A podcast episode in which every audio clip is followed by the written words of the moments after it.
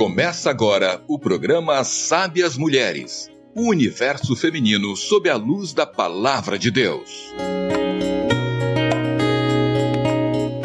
Olá, paz, mulheres. Que a paz do Senhor esteja com vocês, onde vocês estiverem. Obrigada por sua companhia. Estamos começando mais um episódio do programa Sábias Mulheres, trazendo aqui um assunto que a gente já falou no último episódio sobre missões. Muito legal, muito importante essas experiências, mas dessa vez a gente vai falar especificamente das missões indígenas. Vamos ouvir duas missionárias que atuam em comunidades indígenas e que já fazem um trabalho, inclusive, de formar missionários entre os próprios indígenas. Tem sido, eu imagino, um desafio muito grande alcançar esses povos que estão aqui no território brasileiro, também em países vizinhos, mas esse trabalho tem alcançado povos de várias etnias, trabalho incrível, e a gente vai ouvir a experiência dessas duas mulheres que seguiram o chamado, né,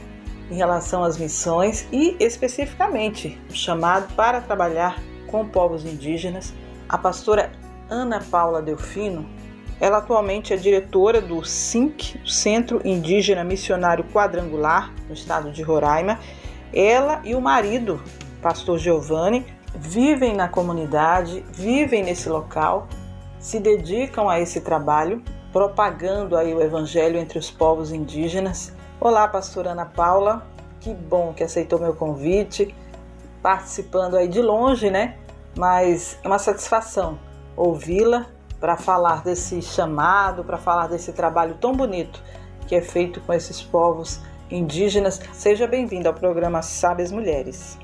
É um prazer poder estar aqui com você, estar nesse programa maravilhoso, Sábias Mulheres. E nós estamos aqui para compartilhar nossas experiências e incentivar umas às outras. Que bom, que bom. A gente conversa daqui a pouquinho. Eu também vou falar com Camila Ribeiro, que é uma jovem missionária. Ela trabalha com crianças indígenas, está podendo exercer a profissão dela de uma maneira grandiosa, né? Grandiosa porque junto às crianças e ela tem visto o brilho no olhar das crianças, nas descobertas sobre a palavra de Deus, sobre o amor de Deus. Oi, Camila, seja bem-vinda ao programa Sabe as Mulheres. Fico feliz por você participar com a gente. A paz, querida, tudo na bênção, como você está? Eu acabei de. de eu estou começando agora, né, o trabalho com, com os povos indígenas, né?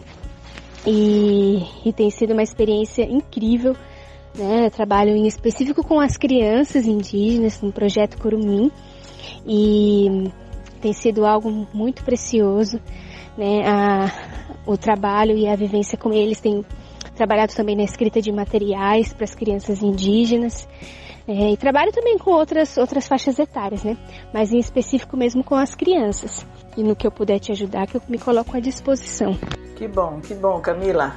Vamos conversar. A Camila é de São Paulo, está atuando em Roraima com os povos Macuxis e super feliz, está vivendo uma experiência fantástica. Ela vai contar para a gente sobre isso sobre o chamado dela também daqui a pouquinho. E a gente vai ouvir também uma palavra da pastora Rosiane Almeida, que sempre traz uma mensagem para a nossa reflexão.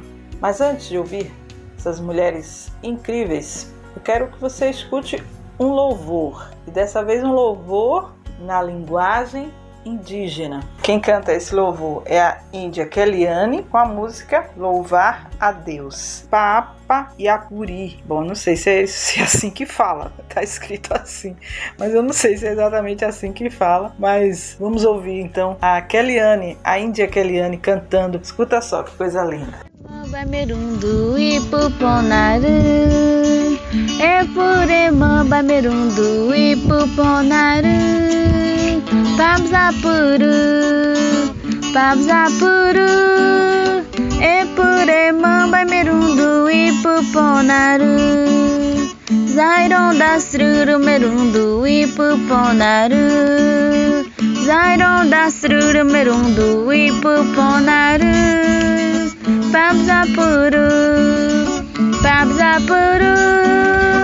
だいろんだするるめるんどいぷぽなるえせれんかぱめるんどいぷぽなるえせれんかぱめるんどいぷぽなるぱぶざぷるぱぶざぷるえせれんかぱめるんどいぷぽなるちういえぬぱめるんどいぷぽなる Chiwienu Paimerundu ipuponaru Pabzapuru Pabzapuru Chiwienu Paimerundu ipuponaru Bonito, né? Gostei, muito lindo, viu? E certamente Deus escutando e se maravilhando com isso. Que bom. A gente começa conversando com a pastora Ana Paula Delfino. Pastora Ana Paula, que, como eu falei, ela dirige o Centro Indígena Missionário Quadrangular, ela e o esposo, pastor Giovanni. Primeiro, pastora, eu gostaria de saber como a senhora começou a integrar as ações junto aos povos indígenas e explicar para a gente como é que está sendo esse trabalho atualmente. Bom, meu trabalho com os povos indígenas começou eu ainda muito jovem, com 17 anos de idade eu me converti ao Senhor e aos 19 anos Deus me chamou para esta obra maravilhosa, me sinto muito privilegiada. Eu estava num culto de missões na igreja, havia uma missionária pregando e ela falou da necessidade de se anunciar o evangelho entre os povos indígenas. E eu fiquei inconformada, porque eu olhei assim ao redor, a minha igreja estava lotada e eu fiquei inconformada em saber que existia tantos povos indígenas que ainda não tinham ouvido falar do evangelho. Então, naquela noite eu orei e falei para o Senhor que eu iria abrir mão dos meus sonhos para viver os sonhos dele, para minha vida. Aí nesse dia eu tive um período de oração, de intercessão pelos povos indígenas e quando terminou o culto, eu disse para o meu pastor que Deus estava me chamando para trabalhar com os povos indígenas e ele me disse, me orientou, né, me aconselhou que eu deveria pelo menos fazer o primeiro ano de Instituto Teológico, porque eu era recém-convertida praticamente, apenas dois anos. E aí então eu fiz, fiz o primeiro ano do Instituto Teológico e aí com 20 anos de idade eu tive minha primeira experiência missionária, saí de São Paulo e vim para o estado de Roraima e comecei a pesquisar sobre os povos indígenas. Eu fiquei seis meses morando em Roraima, esperando Deus confirmar esse chamado, né? E Deus confirmou o chamado, confirmou o povo específico. E aí então eu comecei a trabalhar com os Yanomamis. Só que antes Nesse período eu morei só por seis meses. Eu retornei a São Paulo, terminei é, mais dois anos de, de, Instituto Teológico que faltava, então aí eu concluí os três anos de teologia e fiz também enfermagem porque era uma área necessitada e era uma porta que poderia se abrir para mim. E aí depois disso eu retornei para Roraima novamente e comecei a trabalhar com os povos indígenas aqui no estado de Roraima. Depois disso eu me casei, casei no campo missionário, né? Às vezes tem pessoas que falam assim: "Ah, você missionário não, porque senão vou ficar para a titia". Nada a ver. Deus prepara tudo, Deus faz as coisas perfeitas. Eu me casei no campo missionário e aí nós queríamos trabalhar especificamente com os Yanomamis e muitas portas se fecharam aqui no Brasil devido a muitas ONGs, né? a FUNAI, FUNAS, a URIRI, e que proíbem o trabalho, né? Não que proíbem, mas que bloqueiam bastante o trabalho com os povos indígenas. Então nós fomos para Venezuela e na Venezuela nós moramos por um período de quase seis anos, onde nós ficamos trabalhando com os povos indígenas Yanomami. Depois desse período nós retornamos para o Brasil, foi aonde nós fizemos o processo seletivo da SGM e aí nós entramos como missionários nacionais da Igreja do Evangelho Quadrangular, mas o nosso campo ele foi redirecionado e nós começamos a trabalhar com os macuxis no estado de Roraima. Deus falou muito conosco a respeito de ampliar a visão, que não era só para uma etnia, né? Mas que Deus estava indo além da etnia Yanomami. E aí nós começamos a trabalhar no estado de Roraima com os Yanomamis e continuamos trabalhando aqui em Roraima. Esse é o nosso campo missionário. Ah, que legal. Que legal. Eu imagino que existam muitas barreiras né, em relação às tradições, aos costumes. Conte pra gente como é que, como é, que é feito esse trabalho diante dessas dificuldades, né, nessa sua área de atuação. Bom, hoje em dia nós não temos muitas barreiras na, na nossa área de atuação. Eu acho que o que pesa mesmo é a questão um pouco de tradições e costumes, um, um pouco a questão da cultura. Mas quando nós estávamos vivendo diretamente dentro da aldeia, é, é, complicado essa questão da linguagem, porque eles têm um outro dialeto, né, um outro idioma, e, e você demora anos para poder aprender. Mas uma questão também com os macuxis, que nós trabalhamos, vivemos quatro anos dentro da aldeia, nós não tivemos esse problema, essa barreira com questão a linguagem, porque muitos poucos, pouquíssimos indígenas falavam a língua materna. Somente os indígenas mais velhos, os vovozinhos, as vovozinhas da comunidade é que falava o seu dialeto. Então, os jovens, os, homens, as mulheres, as crianças, eles não falavam o seu dialeto devido à aproximação com a cidade. Essa etnia, essa aldeia em si que eu estou falando, fica a 120 quilômetros da cidade e por causa dessa aproximação eles têm muito contato com a cidade. Por causa também dos planos do governo, né, a, a questão da educação, a questão da saúde, então o governo tem entrado levando educação, saúde, então por causa desse contato se perdeu muito a questão da língua materna. Então não era uma coisa assim que era difícil para nós. Agora em sala de aula, dentro do SINC, o Centro Indígena Missionário, é um pouco complicado essa questão de, tradi de tradições e costumes, porque nós trabalhamos com várias etnias, com várias culturas. E aí a gente precisa ter assim uma graça sobrenatural de Deus, muita dependência do Espírito Santo, porque o Espírito Santo conhece todas as culturas, conhece todos os costumes, né? Conhece o coração de todos. E ali então o Senhor nos dá graça e pela sua misericórdia, ele nos usa, nos direciona de uma maneira que a aula flui e o Espírito Santo ministra cada um particularmente.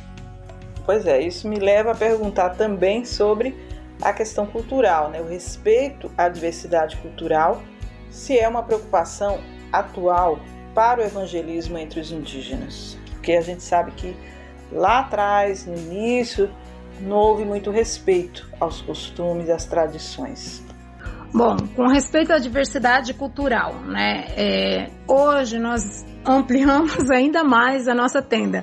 A princípio nós começamos a trabalhar com os Yanomamis, Deus falou para nós ampliarmos para outras etnias, trabalhamos com os Makuxi, nós moramos quatro anos dentro de uma aldeia Makuxi chamada Darura, e quando nós estávamos ali, Deus falou mais uma vez sobre ampliar ainda as nossas tendas, né? Nós estávamos percebendo o mover de Deus que não era para nos prendermos a uma só etnia. Então, quando foi em 2017, Deus falou conosco a respeito de um centro de treinamento missionário para indígenas, né? Então, nós recebemos um projeto lindo de Deus, que é o SINC, Centro Indígena Missionário Quadrangular, e é o primeiro centro missionário voltado para indígenas dentro da quadrangular. E aí esse foi uma, um dos grandes desafios, é a diversidade cultural, porque no centro de treinamento, no nosso centro missionário, nós não estamos mais é, voltado para uma única etnia. Então não é só o Yanomami ou só os Makuxis. Então nós trabalhamos com qualquer etnia desde que a pessoa seja falante da língua portuguesa também e que queira vir ser treinada, ser capacitada biblicamente e missiologicamente. Então, no nosso centro de treinamento, no nosso centro missionário, o que, que acontece? Nós já tivemos turma, numa única turma, nós tivemos da etnia Patamona, etnia Waedu, etnia Wapixana, etnia Makuxi, etnia é, Pataxó e etnia Caxinauá. Então, é, é do Acre, Pataxó da Bahia, o Aiju é da Venezuela, daqui do estado Wapichana e Macuxi. Então, assim, nós nos vimos diante desse grande desafio, uma sala com uma diversidade cultural imensa, porque assim, por si só, só trabalhar com uma etnia já é difícil. Se fosse só uma coxia, a gente já tem essa diversidade cultural. E imagina com várias etnias tudo dentro de uma mesma sala, né? Então, a gente tem essa diversidade e é um ponto de preocupação sim, porque aquilo que você vai levar, a mensagem do Senhor, o Evangelho, a forma como você vai pregar, talvez não tenha nenhuma relevância, não tenha nenhuma significância dentro da cultura dele, dentro do pensamento cultural, dentro da cosmovisão. Né? Então, um exemplo que eu uso bastante, que facilita as pessoas a entenderem, é o versículo quando Jesus diz: Eu sou o pão da vida. Né? O que, que Jesus quer dizer né, com esse versículo? Qual é a verdade implícita nesse versículo? Porque quando ele está dizendo isso para um judeu, o judeu ele tem pão na sua mesa constantemente, né? Se eles é, vão sair a, a trabalho ou qualquer outro lugar, o pão fazia parte da alimentação básica e alimentação diária. Então Jesus diz: Eu sou o pão da vida o judeu está entendendo, olha, ele é um alimento necessário, ele é aquele que eu preciso estar na mesa todos os dias, é dele que eu tenho que me alimentar. Só que você vai falar isso para um indígena, eu sou o pão da vida, ele vai ah, o que, que é pão? Não entendo, né? E aí você tem que contextualizar a mensagem de uma maneira que seja algo significativo para ele, que faça relevância com a palavra do Senhor, aquilo que o Senhor quer transmitir. Então, para o Yanomami, por exemplo, a gente pode dizer Jesus é a macaxeira da vida, ou Jesus é a mandioca da vida, né?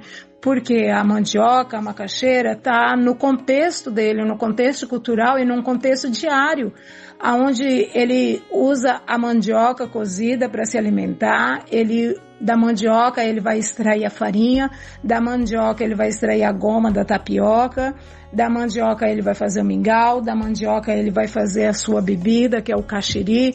Então a mandioca é a fonte de alimentação básica, né?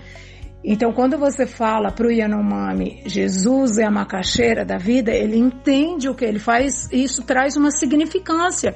Ele entende o que? Peraí, se Jesus é a macaxeira da vida, então ele está dizendo que eu preciso de Jesus para viver, assim como eu preciso do alimento, da macaxeira. Eu preciso de Jesus todos os dias. Ele é a minha alimentação diária, é dele que eu tenho que me alimentar, é nele que eu tenho que me sustentar. Então ele faz esse link e tem essa significância dentro da cultura o que para nós, é, em contexto de cidade, não teria nenhuma significância. Então, sim, existe mesmo essa essa questão da pluralidade cultural e existe né, essa, essa preocupação para o evangelho, porque talvez a gente possa estar pregando um evangelho que não, não traz significância, né, não vai trazer um resultado. Por isso que é bem importante ter a palavra de Deus traduzida na língua de cada etnia. Entendi, entendi, verdade. E aí eu quero saber qual é o melhor caminho diante de tantas dificuldades, mas também de tanta necessidade da palavra de Deus, qual o melhor caminho para chegar ao coração dos índios e plantar a semente da palavra de Deus? Nossa, nossa Silvia, gostei dessa pergunta, né? Olha, eu acho que o melhor caminho é você ser um, cara, é você ser um com ele. Sabe aquela questão de unidade? Aquela questão de corpo, aquela questão de ser um. Porque é bem complicado quando o missionário não se envolve integralmente ali dentro. Porque o indígena, eu acho que não só o indígena, qualquer outro povo, ele vai olhar assim: nossa, você veio aqui só para ensinar? Quer dizer que o seu Deus ele é tão poderoso, tão grande, mas ele não se revela para gente. Você tem que vir de fora e mostrar o Deus que está lá fora, que o Deus que está lá fora que é o certo e não é isso. Deus está presente em todas as culturas. O que acontece é que o diabo, muitas das vezes, na maioria das vezes, deturpou muitas coisas na cultura. Né? Então, mas Deus ele pode ser encontrado dentro da cultura indígena também. Né? Deus também se apresenta ao índio, Deus também se revela ao indígena. E quando você se entrega, né, aquele povo que você está ali, quando você permite Deus amar o povo através da sua vida, a demonstrar Jesus através da sua vida, a ser um com Ele, né? É, no momento que Ele está chorando porque tem um filho doente, você está ali junto chorando também. Mas no momento que Ele está celebrando porque teve uma grande pescaria, você vai lá e você está celebrando também. No momento que Ele está plantando a, a sua roça, no momento que Ele está arrumando a sua casa, no momento que ele está tirando palha para cobrir o telhado da sua casa e você está lá junto, você está participando, isso te dá uma autonomia para pregar o evangelho, te dá autoridade, te dá credibilidade, né? Quando eles olham para você e vê que muitas das vezes o seu filho também vai ficar doente lá dentro e ele também vai ver você chorando e ele vai ver que você sofre tanto quanto ele. Mas vê também a sua confiança em Deus, vê a sua fé em Deus, faz ele olhar e ver, não, ele é como eu e eu também posso ser como ele. Né? Então eu acho que a unidade, o ser um e permitir Deus amar um povo através de você, eu acho que é isso que abre o coração do indígena. Né? Nós já vimos, nós já moramos, já trabalhamos, aliás, com outros povos que não éramos somente eu e, e, meu esposo, a minha família. Havia um grupo de missionários, né? Havia um grupo de pessoas. E a gente viu algumas resistências, por, tanto por parte do missionário como por parte do indígena, né? O missionário resistindo a se entregar, o, é, se entregar que eu digo é se aculturar, viver naquele ambiente, né? E, e aí então o indígena também fecha o seu coração, sabe? Então é muito complicado essa questão. Mas a partir do momento que você se entrega e fala assim, Deus, eu estou aqui para amar o povo, é, deixar o Senhor amar através de mim, quero ser um com o povo e fazer aquela amizade genuína, entender que é seu irmão em Cristo, que pode vir a ser seu irmão em Cristo, ser um com eles isso com certeza abre o coração do indígena para ele ouvir a palavra de Deus. Que maravilha, que maravilha. Eu imagino, né, a experiência para vocês, para a sua família, né, se envolvendo com toda essa cultura, com todo esse, com todos esses costumes, essa simplicidade e ao mesmo tempo tanta riqueza, né, que existe entre os povos indígenas. Que maravilha. E como tem sido o trabalho, pastora, de formar missionários entre os próprios índios? Por que isso é importante? Bom, o trabalho de formar missionários entre os povos indígenas é muito importante. Muito, muito importante mesmo. Deus tem compartilhado isso conosco e nós entendemos que isso é algo assim tremendo, algo grandioso que vem do coração de Deus. Por isso, que hoje nós estamos com o SINC, o Centro Indígena Missionário da Quadrangular. Porque dentro da comunidade, o governo tem investido na saúde, o governo tem investido na educação. Então você vai em algumas aldeias, em algumas comunidades e tem uma escola. E os professores que estão lá dando aula não são pessoas da cidade que vão lá dar aula são os próprios indígenas. O governo investiu nos indígenas, tem indígenas formado, dando aula nas suas salas de aula, nas suas escolas dentro da aldeia. São contratados pelo governo, são contratados pela prefeitura. A mesma questão a área de saúde. Lá dentro da comunidade tem um posto de saúde mas quem que é ali o auxiliar de enfermagem, né? o, o técnico de enfermagem? São indígenas. São indígenas que saíram, foram para a cidade, se formaram e retornaram para trabalhar dentro, das suas, eh, dentro de suas comunidades. Aí o que, que acontece? Não tem branco, né? É, entre aspas aí, não tem branco a pessoa de contexto de cidade, não tem branco atuando nas escolas indígenas. Os professores são todos indígenas. Ok, maravilha. Aí você vai para a área da saúde, os enfermeiros, os auxiliares também são indígenas. Na área, né, é, outras áreas que é, é que agora eu não sei te dizer, mas é que dentro da comunidade chama AISAN, a é, saneamento básico, que mexe com a questão da água, tratamento de água, é, fossa. Quem é que está lá? Uma pessoa contratada pela prefeitura, mas que é um indígena. Então os indígenas estão tomando sua autonomia, eles estão à frente. E aí na igreja você olha quem é o pastor na igreja? Um branco do contexto de cidade, né? E aí quantos anos aquele missionário levou para aprender a cultura, para entender a cosmovisão, para poder pregar uma mensagem que tenha, é, que faça significância, uma mensagem que seja relevante com a realidade do indígena, né? E aí entra uma outra questão. As portas, elas se fecham, as portas estão muito estreitas para o missionário branco atuar entre as comunidades indígenas.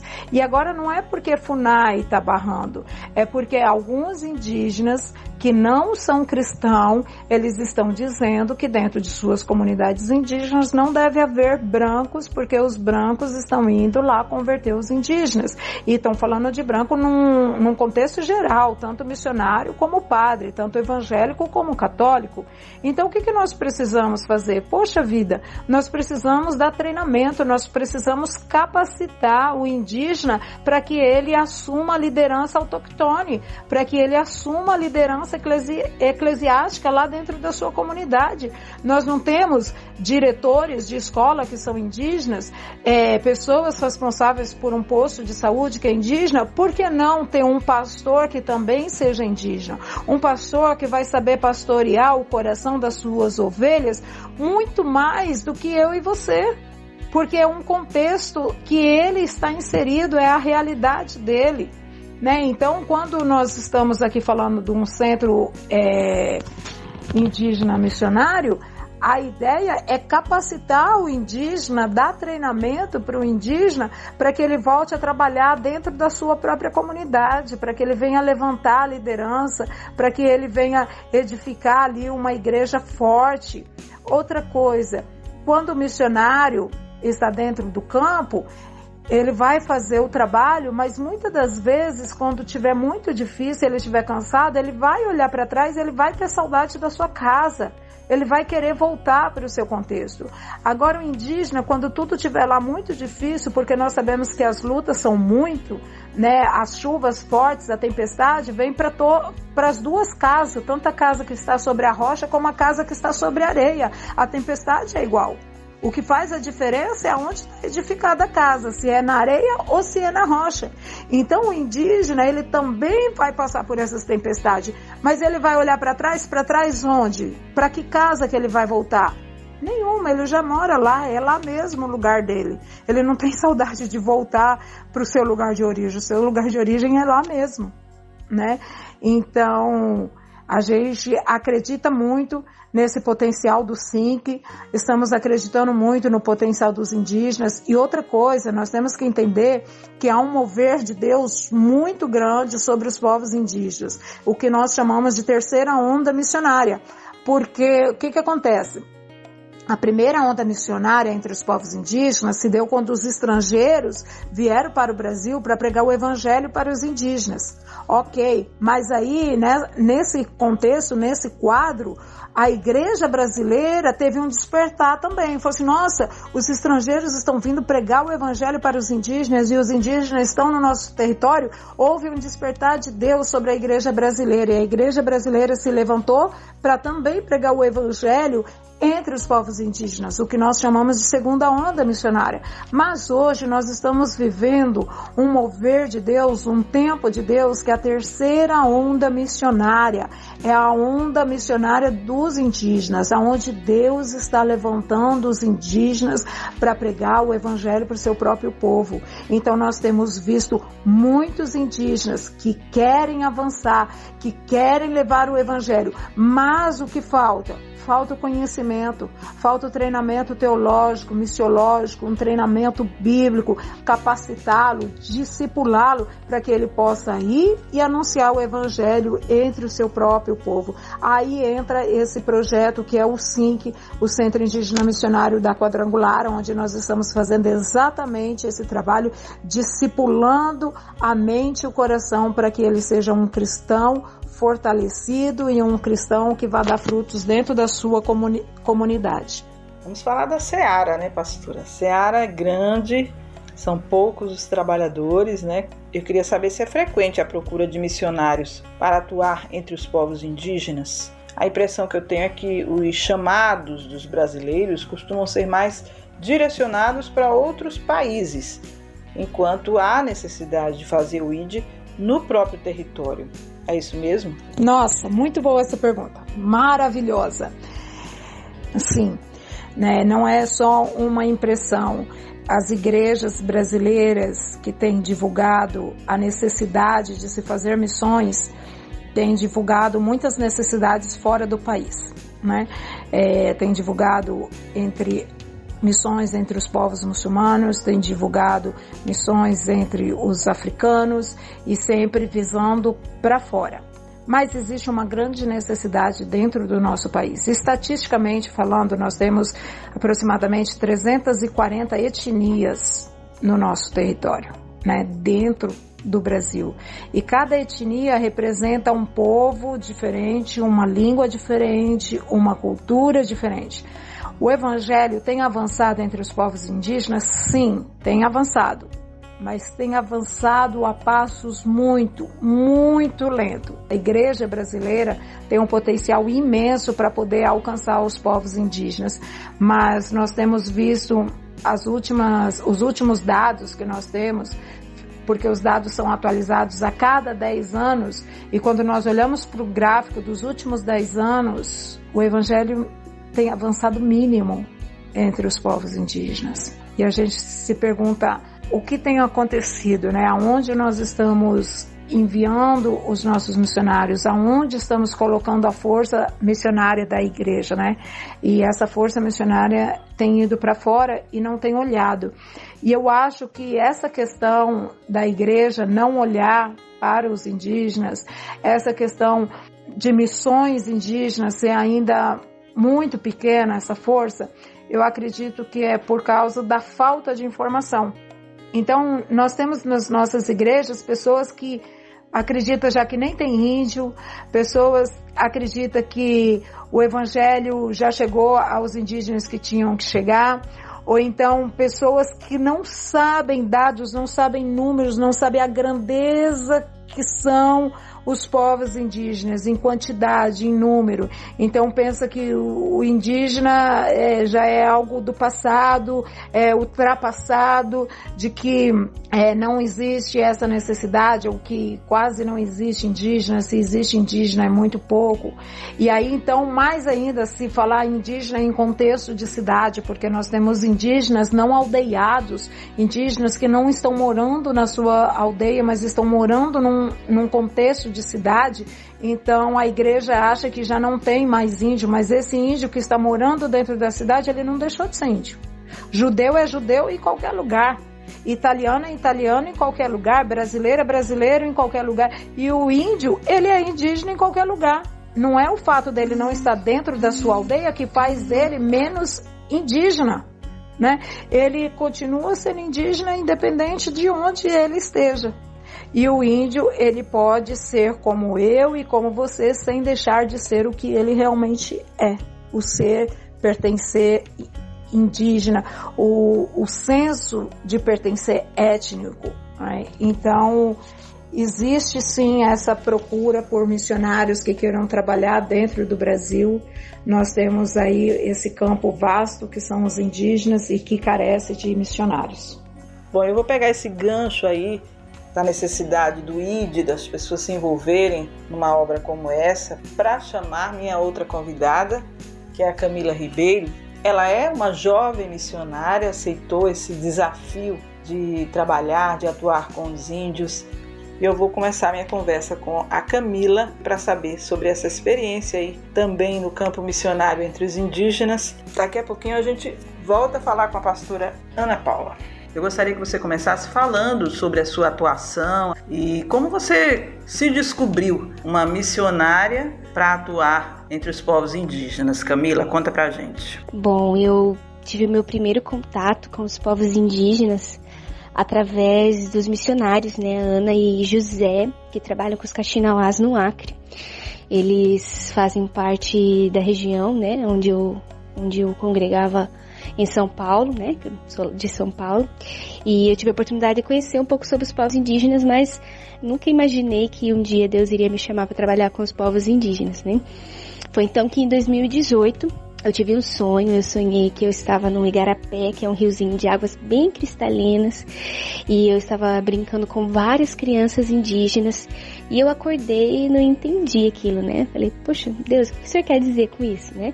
Ou achei que fosse alguma coisa da minha cabeça, mas aí passaram-se dois dias e eu recebi o convite para estar participando da imersão indígena, né, que acontece todo ano em janeiro, aqui em Roraima, no SINC eu me inscrevi, né? Deus falou que era para eu estar participando dessa imersão, me inscrevi, fui, vim aqui para Roraima, né, a primeira vez. E, bom, achei que era apenas para ter uma experiência com os povos indígenas, né? Mas quando eu cheguei aqui, Deus foi falando ao meu coração, olha, eu quero que você esteja aqui, este é o lugar que eu quero que você venha, são essas pessoas, eu desejo alcançar as crianças indígenas, né? Quando eu estive junto com elas, eu percebi uma grande necessidade, um grande desejo que elas têm de conhecer a palavra de Deus. Eu estava ministrando um devocional pela manhã com as crianças numa das comunidades. Nós estávamos debaixo de, um, de uma mangueira e eu estava falando sobre Samuel, né? Sobre a importância da gente ter um tempo com Deus. E estava falando que Samuel era uma criança que ouviu a voz de Deus e que Deus ele também ama falar com as crianças, se relacionar com as crianças, né? E aí conversando com elas, elas falaram: Sério? Então quer dizer que Deus fala com as crianças? E aí elas começaram a compartilhar coisas, sonhos, visões de Jesus falando com elas, de, de coisas assim, experiências que elas tinham e que não sabiam que era Deus que, que estava falando com elas. E foi muito especial esse momento e eu observei o quanto eles têm essa carência. E o versículo que Deus colocou muito latente no meu coração foi aquela passagem que diz: quando Jesus desce do barco e vê uma multidão como ovelhas sem pastor. Deus falou: Olha, tá vendo essas crianças, elas estão como ovelhas, sim, pastor. Elas precisam ser alcançadas. E foi aí que Deus começou a colocar no meu coração esse amor em específico pelas crianças indígenas, fazer isso queimar dentro do meu coração. Daí, em 2019, eu voltei para cá, né, para para o imersão novamente, vim para trabalhar e eu ia ministrar uma aula de evangelismo infantil, né, porque eu sempre trabalhei no Ministério Infantil em São Paulo, na parte da, da coordenadoria de missões com crianças, trabalhava na SGM com escrita de materiais infantis e aí eu vim dar também esse treinamento de evangelismo infantil. E quando eu cheguei é, aqui, estava no momento de oração, de intercessão, para poder me preparar para ministrar curso, né? Deus me mostrou um campo lindo de trigo assim branquinho e várias crianças indígenas de várias etnias. E Deus falou assim: ó, os campos estão brancos entre as crianças indígenas e eu tenho urgência de alcançá-las e eu conto com você. E aí eu não tive dúvidas que Deus estava me chamando. No, naquele mesmo ano eu fui para o CTMQ, que é o Centro de Treinamento Missionário Quadrangular, no Paraná. Fiz o curso de missões urbanas e transculturais. E aí esse ano eu vim para cá definitivo. Vim no começo do ano para imersão e já fiquei, né, trabalhando ali na base como obreira em tempo integral lá. E esse ano meu trabalho foi com crianças, mas também com adultos, né? Então, como eu sou formada em pedagogia, trabalhei na parte pedagógica, né? Então, pude auxiliar nessa parte das aulas teológicas, é, discipulado também, né? Discipulei uma, uma das alunas indígenas, né? Tanto no cuidado de filhos quanto no seu crescimento espiritual. E também cuidei, é, nós temos dentro do SINC um projeto onde estou à frente chamado Projeto Curumim, que é um projeto específico para crianças indígenas. Então, nós tivemos é, uma aluninha indígena, filha de uma aluna, né? E essa aluninha eu pude acompanhar ela durante todo o período do curso, né, de, de escola de capacitação e discipulado indígena. Eu acompanhei essa garotinha pedagogicamente, mas também é, orientando, discipulando ela espiritualmente. Foi um tempo muito precioso. E como é que a Bíblia faz sentido para eles, Camila? A etnia que eu tenho trabalhado é uma etnia mais urbanizada, né, que tem bastante acesso à cidade. Mas mesmo assim existe uma grande carência, assim, eu observo uma grande carência que eles têm pela palavra de Deus, sabe, por mais conteúdo da palavra de Deus, porque às vezes o que acaba chegando nas comunidades indígenas é muito aquele oba-oba, aquele movimento, aquele, aquelas coisas assim de, de, de profecias, de cura e revelações, mas que são coisas momentâneas e por vezes não, não trazem coisas duradouras, sabe? Principalmente nessa questão do conhecimento. Então, é bem aquela palavra que o povo sofre por falta de conhecimento. Então, o que eu tenho observado é, é uma falta de uma maior profundidade na palavra de Deus. Isso porque, às vezes, eles não têm muito acesso, e às vezes não têm muitos recursos, e às vezes também não tem pessoas né, disponíveis a vir e as que vêm às vezes nem sempre têm essa visão da importância de se trazer uma profundidade maior na palavra de Deus, né? Porque a palavra de Deus é que liberta, a palavra de Deus é que transforma, a palavra de Deus que, convém, que, que vai transformar, né, o, o, o coração do homem, renovar a mente, né, através da ação do Espírito Santo. Então eu observo muito isso, essa necessidade de uma profundidade maior principalmente em relação às crianças, né? Porque se as crianças, se no coração delas for semeada a palavra de Deus, elas vão crescer com aquela palavra em seus corações. Então eu observo uma grande necessidade. Infelizmente não se tem muito trabalho com crianças indígenas, né, aqui nas comunidades. Então um dos meus trabalhos, né, está sendo assim, tanto alcançar as crianças. Então, por exemplo, no tempo que eu estou aqui, né, tem tem ministrado a escola bíblica, temos feito, vamos realizar alguns encontros, né, com as crianças, tentamos orientar os pais também em relação ao cuidado dos filhos, mas meu trabalho é, é treinar, levantar entre os próprios povos indígenas líderes de crianças e juniores. Então, meu trabalho é despertar, sabe, essa consciência, despertar é, é, é, essa motivação no coração dessas lideranças, que é o amor que Deus tem pelas crianças e a urgência que Ele tem de alcançá-las. Então, nós começamos esse trabalho lá no SINC. Então, esse ano nós demos, já ministramos a aula que chama Clique, que é capacitação de líderes de criança, que apresenta desde a visão é, de Deus sobre criança até estratégias para se alcançar as crianças, estratégias evangelísticas, trabalhos na igreja, como ministrar a palavra de Deus para as crianças, tudo. Tudo, tudo isso nós ministramos no, no SINC e esse é o objetivo nós trazermos esses treinamentos para as comunidades indígenas, para que os próprios povos indígenas possam alcançar as crianças das suas comunidades.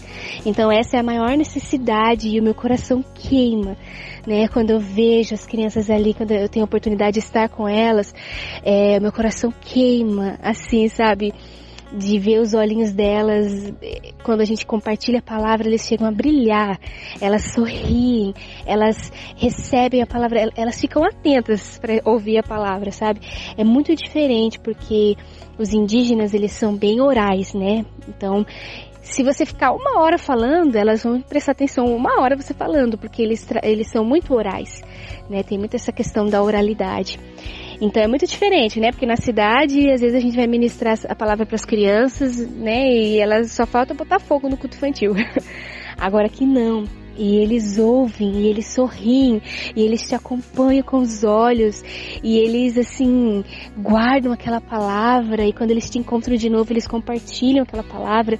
E e tem sido algo muito precioso. Ah, que maravilha! E você estava me contando que você está obtendo aí uma experiência transcultural em dois sentidos, né? Além desse trabalho que você está tendo, conhecendo né, as características, as peculiaridades dos indígenas para trabalhar com eles, você também tem aí um, uma experiência de relacionamento pessoal. Que maravilha! Conta pra gente. O meu noivo, ele é indígena também. Conheci ele aqui, né, nos tempos de missões que eu vim para cá. E esse ano também nós iniciamos nosso relacionamento. E então, assim, tem sido uma, uma experiência dupla, né? Tanto em missões, né? Na minha experiência transcultural em missões, mas também essa experiência transcultural de um relacionamento transcultural com o indígena, né? E isso tem me ajudado muito porque tem me ajudado a estabelecer essa ponte é, entre os povos indígenas e a minha cultura. E também tenho aproveitado esse tempo para escrever materiais para as crianças, né? Então eu tenho convivido bastante aqui com elas, às vezes na, na lavoura, nas coisas que eles fazem aqui, né? Deus tem dado várias histórias evangelísticas para ministrar o coração das crianças indígenas, né? Histórias contextualizadas. E tem sido muito precioso, assim, porque Deus tem dado, assim, o Espírito Santo tem capacitado para ter esse olhar mais sensível para as necessidades das crianças, para observar mais, assim, coisas que, que realmente vão tornar a palavra de Deus mais, mais significativa para elas, né? Então tem sido muito precioso e, e essa tem sido um pouco da, experiência que eu tenho tido aqui. Tem sido muito especial. Claro que eu sou muito nova ainda, assim, no trabalho com os indígenas, estou começando agora, né? Mas tem sido muito precioso ver a sede que eles têm de Deus e como os olhos deles brilham ao, ao ouvir a palavra de Deus. Né? Eles têm um coração muito sensível para as coisas de Deus. E eu oro assim para que Deus envie mais missionários, né? Porque bem que diz aquela palavra mesmo, que a seara é grande, porém são poucos os trabalhadores. E eu fico muito feliz de poder fazer parte dessa, né, dessa lavoura de Cristo aqui. Que coisa linda. Parabéns pelo seu trabalho, Camila, que você possa continuar firme nesse caminho, ajudando a levar a palavra de Deus a esses povos que tanto precisam, né? Obrigada, viu, Camila? Obrigada por sua participação, por colaborar, nos ajudar a refletir no programa Sábias Mulheres. Um grande abraço para você, que Deus te abençoe. Amém, querida. Eu que agradeço pela oportunidade, né, de poder compartilhar. E eu deixo aí um recado para todos os jovens, né, que desejam trabalhar com os povos indígenas, né? É uma oportunidade, é um campo imenso que existem poucos trabalhadores e eu convido você, né? Eu convido você para ter uma experiência. Nós temos a imersão indígena em janeiro para ter essa experiência, né? Talvez Deus te chame para esse povo em específico, mas o que eu tenho para você, né? O recado que eu tenho para você é que independente do lugar que você esteja, faça desse lugar o seu campo missionário né? Seja a sua escola, a sua faculdade, seja a sua família, o seu bairro, a sua igreja. Nosso campo missionário começa no lugar onde nós estamos, né? E que Deus continue abençoando vocês. Amém. Parabéns, parabéns por esse trabalho lindo, viu? Maravilhoso. Tenho certeza que Deus tem grandes planos para você. Deixo aqui o meu abraço para você e um abraço no seu noivo também. Que Deus continue abençoando esse relacionamento. Pois é, volto então a conversar com a pastora Ana Paula Delfino. Nós ouvimos a Camila falando aí da alegria, da satisfação de estar trabalhando nesse campo missionário. E aí eu gostaria que a senhora falasse aí sobre esse despertar para outras mulheres? Quais os requisitos? Qual é a preparação necessária? Minhas queridas, sábias mulheres, não é? Mulher sábia é aquela que teme ao Senhor, não é isso? A palavra do Senhor diz que o temor do Senhor é o princípio da sabedoria. Se nós tememos o Senhor, somos sábias. O meu chamado para o campo missionário se deu muito dentro desse temor, porque eu estava olhando para minha realidade em São Paulo vendo o que Deus fez por mim, como Ele me salvou, como Ele transformou a minha vida. E eu tive esse temor no coração. Eu falei assim: se eu não fizer nada, é uma ingratidão. Eu preciso servir a esse Deus. Eu preciso, com a minha gratidão, poder fazer algo que alegre o coração de Deus. Foi aonde eu orei falei: Deus, eis-me aqui, eu vou para onde o Senhor quiser. E eu acho que a gente precisa ter essa posição. Eu acho que não só mulheres, homens, jovens, crianças, toda a igreja de Cristo precisa se posicionar dessa maneira, né? De entender que a sua vida precisa ser uma entrega. Então, eu costumo dizer sempre o seguinte: nós pregamos nos nossos púlpitos e quando não pregamos, nós estamos concordando com pessoas que estão pregando quando dizem que nós somos peregrinos por esta terra, que nós somos estrangeiros por essa terra e a nossa pátria celestial e até cantamos sobre isso. Mas é uma incoerência cantarmos, mas não vivenciarmos isso. Porque se a minha pátria é no céu, se eu aqui sou peregrino, sou estrangeiro nessa terra, então nada deve me prender nessa terra. Só que infelizmente eu vejo que muitos de nós estamos fazendo planos como se a nossa morada fosse aqui, planos, né, de, de construir família, de construir casa, de construir uma profissão, de ser bem-sucedido no mercado financeiro e ver os filhos e os netos e tudo está se pre, prendendo aqui neste mundo, quando na realidade eu não estou dizendo que não é para estudar, que não é para trabalhar, que não é para constituir família. Eu acredito em tudo isso e eu acho que é necessário, eu acho que é bênção de Deus para as nossas vidas, mas nós não, não, não devemos nos apegar nessas coisas como se isso fosse o foco de tudo. Então, eu tenho conhecido pessoas cristãs que estão vivendo focado no seu objetivo de vida, mas o seu objetivo de vida é estudar e se tornar um bom profissional que ganha um bom salário. E eu acho isso muito mesquinho, eu acho isso muito medíocre, muito pouco.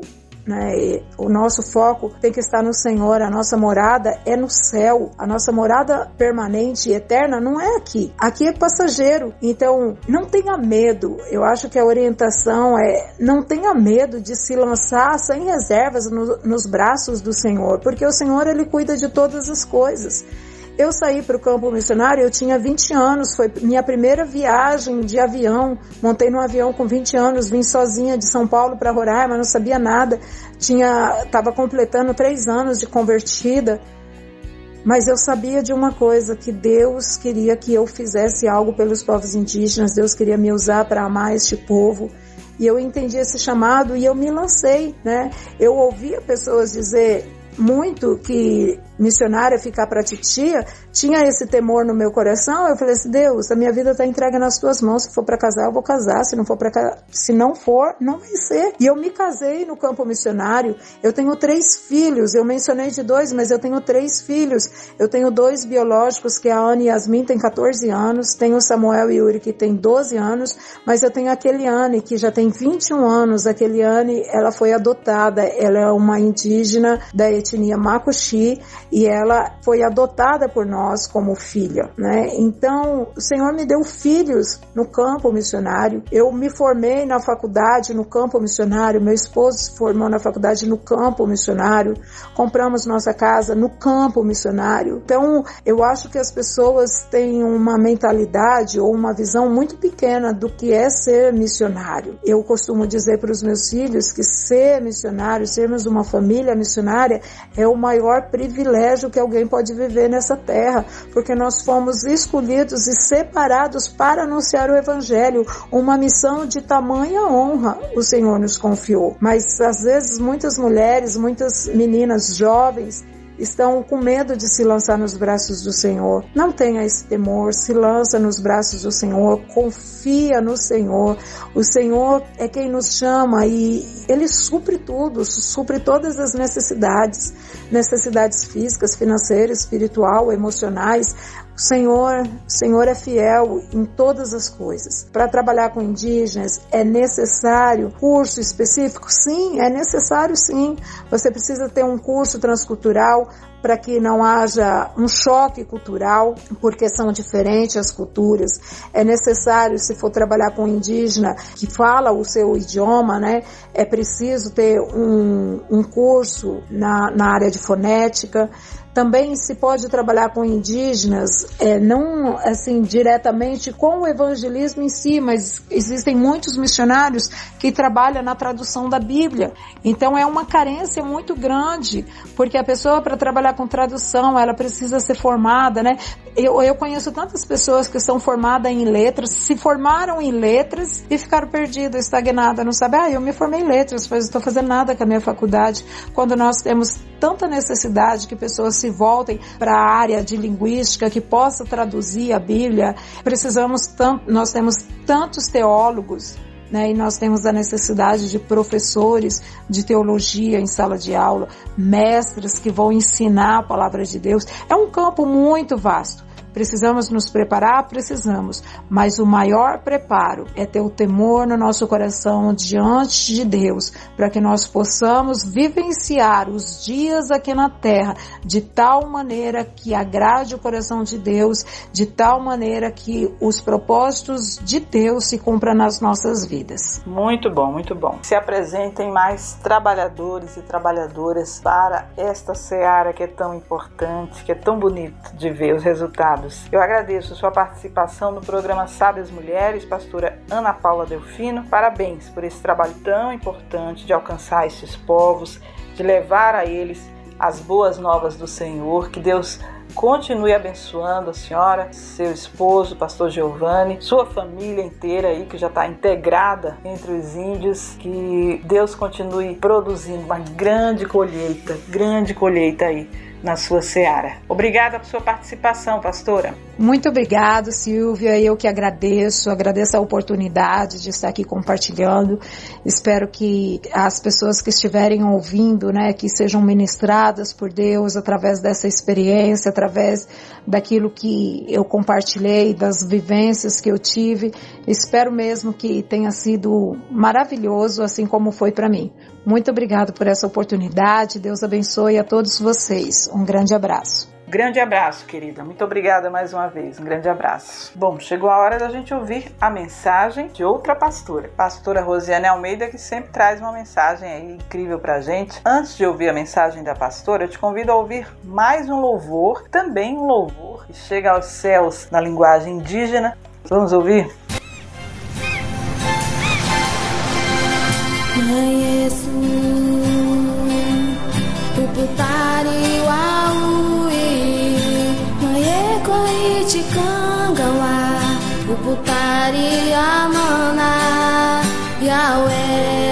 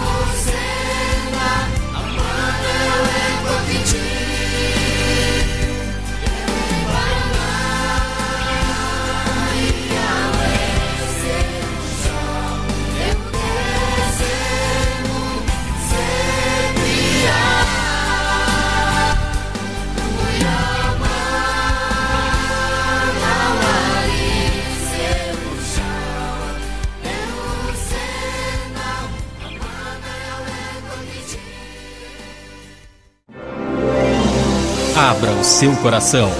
e ouça uma palavra de fé. Olá para você que me escuta nesse podcast, eu sou a pastora Rosiane e venho aqui trazer a palavra de Deus ao seu coração diante do tema deste programa. No livro de Atos, no capítulo 13, o versículo 47, diz assim: Pois foi isso que o Senhor nos ordenou quando disse: Fiz de você uma luz para os gentios, para levar a salvação até os lugares mais distantes da terra.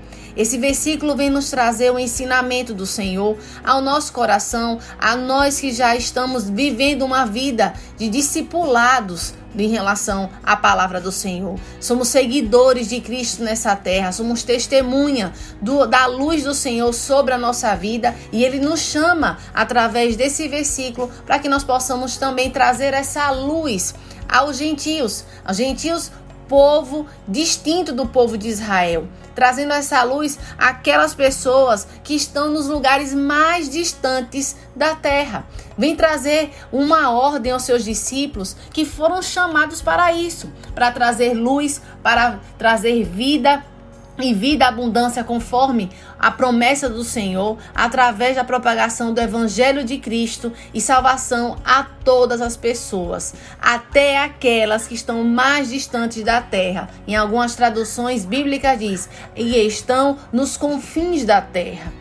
E podemos destacar no nosso país, no nosso Brasil, lugares que estão distantes da sociedade né, urbana. Por exemplo, as aldeias indígenas, que inclusive é o tema abordado desse podcast, que é a missão evangelística ao povo indígena. Quantas pessoas que são tocadas por Deus para participar de ações evangelísticas. Contudo, a sua visão, a primeiro ponto, vão trazer logo a necessidade de, desse trabalho evangelístico lá no continente africano e esquece muitas vezes que no nosso país, no nosso Brasil, existem lugares que precisam ser alcançados pelo amor do Senhor, que precisam conhecer o Evangelho de Cristo, a palavra da verdade, a palavra que traz luz e que também traz o caminho para a salvação, para a vida eterna.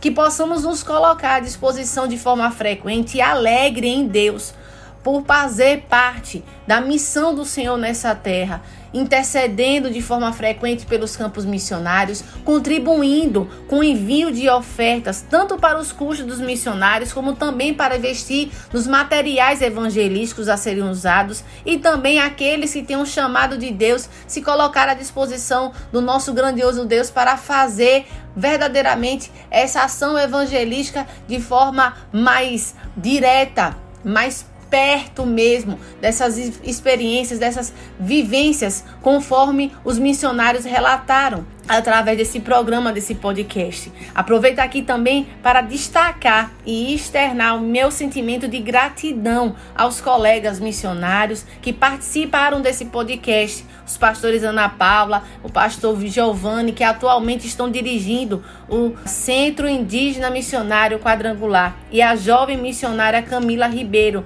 que trouxeram ricas experiências dos trabalhos evangelísticos que estão realizando com o povo indígena. E profetizo sobre as suas vidas, colegas, missionários, pastores, em nome de Jesus, o renovo de forças e as maravilhosas experiências diante do mover do Espírito Santo em vocês e através de vocês. Que vocês possam se alegrar no Senhor, conforme está registrado lá no livro de Romanos, livro de Romanos, no capítulo 10, os versículos 13 ao 15, que diz assim: Pois todo aquele que invocar o nome do Senhor será salvo.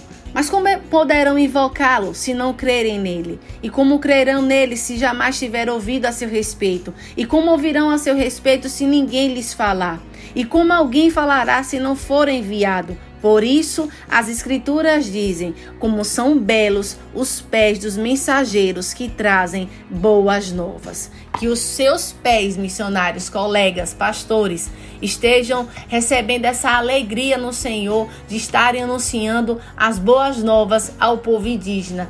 Deus abençoe vocês de forma poderosa. Continue os usando de forma tremenda, extraordinária sobre a vida dessas pessoas que vocês se colocaram para serem abençoadores, para serem porta, boca de Deus sobre a vida deles, sobre a vida do povo indígena, em nome de Jesus. E agora eu quero orar. Eu quero orar por você que escuta esse podcast para a honra e glória do nome do Senhor.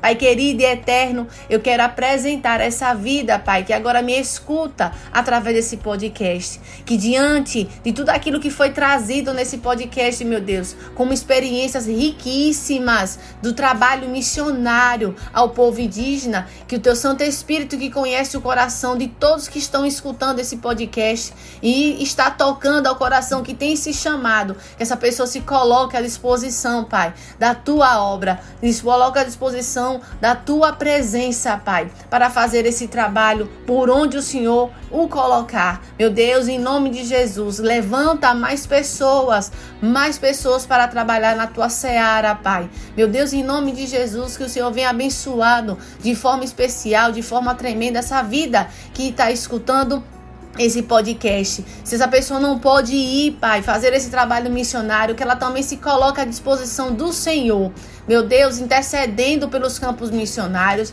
e também contribuindo, enviando ofertas, Pai, para a contínua propagação do teu evangelho, para o crescimento da tua obra nesta terra, Pai. Meu Deus, em nome de Jesus, assim eu peço que as bênçãos do Senhor estejam sobre todos que estão nos escutando com esse podcast, que o teu mover agora mesmo toque a mente e o coração de cada um deles, dando, meu Deus, cada vez mais amor ao teu evangelho meu Deus, cada vez mais alegria, meu Deus, e vontade de participar do teu obra nesta terra. Meu Deus, aproveito também essa oportunidade e quero orar, quero interceder, quero entregar mais uma vez a vida dos meus colegas, dos pastores missionários, Pai, que participaram desse podcast. Meu Deus, o Senhor conhece o coração deles, Pai. O Senhor sabe das suas necessidades. Eles que abdicaram de tudo que eles tinham em mãos, Pai, diante do meio familiar, da sua cidade natal, para estar, meu Deus,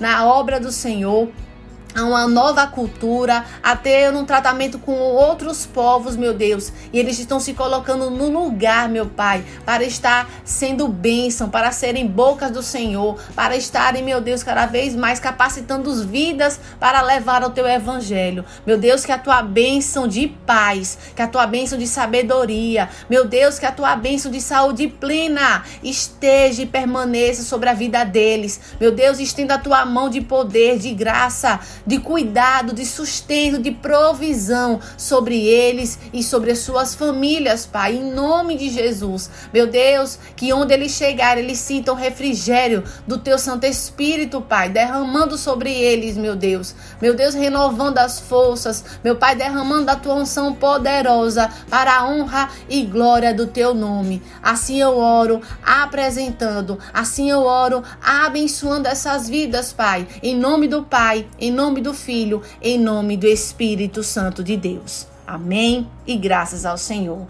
Deus abençoe a sua vida. Amém, pastora. Obrigada mais uma vez por essa mensagem abençoadora. Uma mensagem aí que nos faz despertar ainda mais para essa missão que todos nós, todos nós temos. Quero agradecer mais uma vez a pastora Ana Paula Delfino e a missionária Camila Ribeiro por contribuírem com o nosso programa Sabe as Mulheres. Que Deus abençoe esses povos indígenas que estão sendo alcançados, onde a palavra de Deus está sendo plantada. Grandes colheitas vão acontecer, em nome de Jesus. Obrigada a você que acompanhou mais um episódio do programa Sabe as Mulheres em podcast. grande abraço. Conto com você no próximo programa, hein? Deus abençoe. Você acabou de ouvir o programa Sabe as Mulheres o universo feminino sob a luz da palavra de Deus.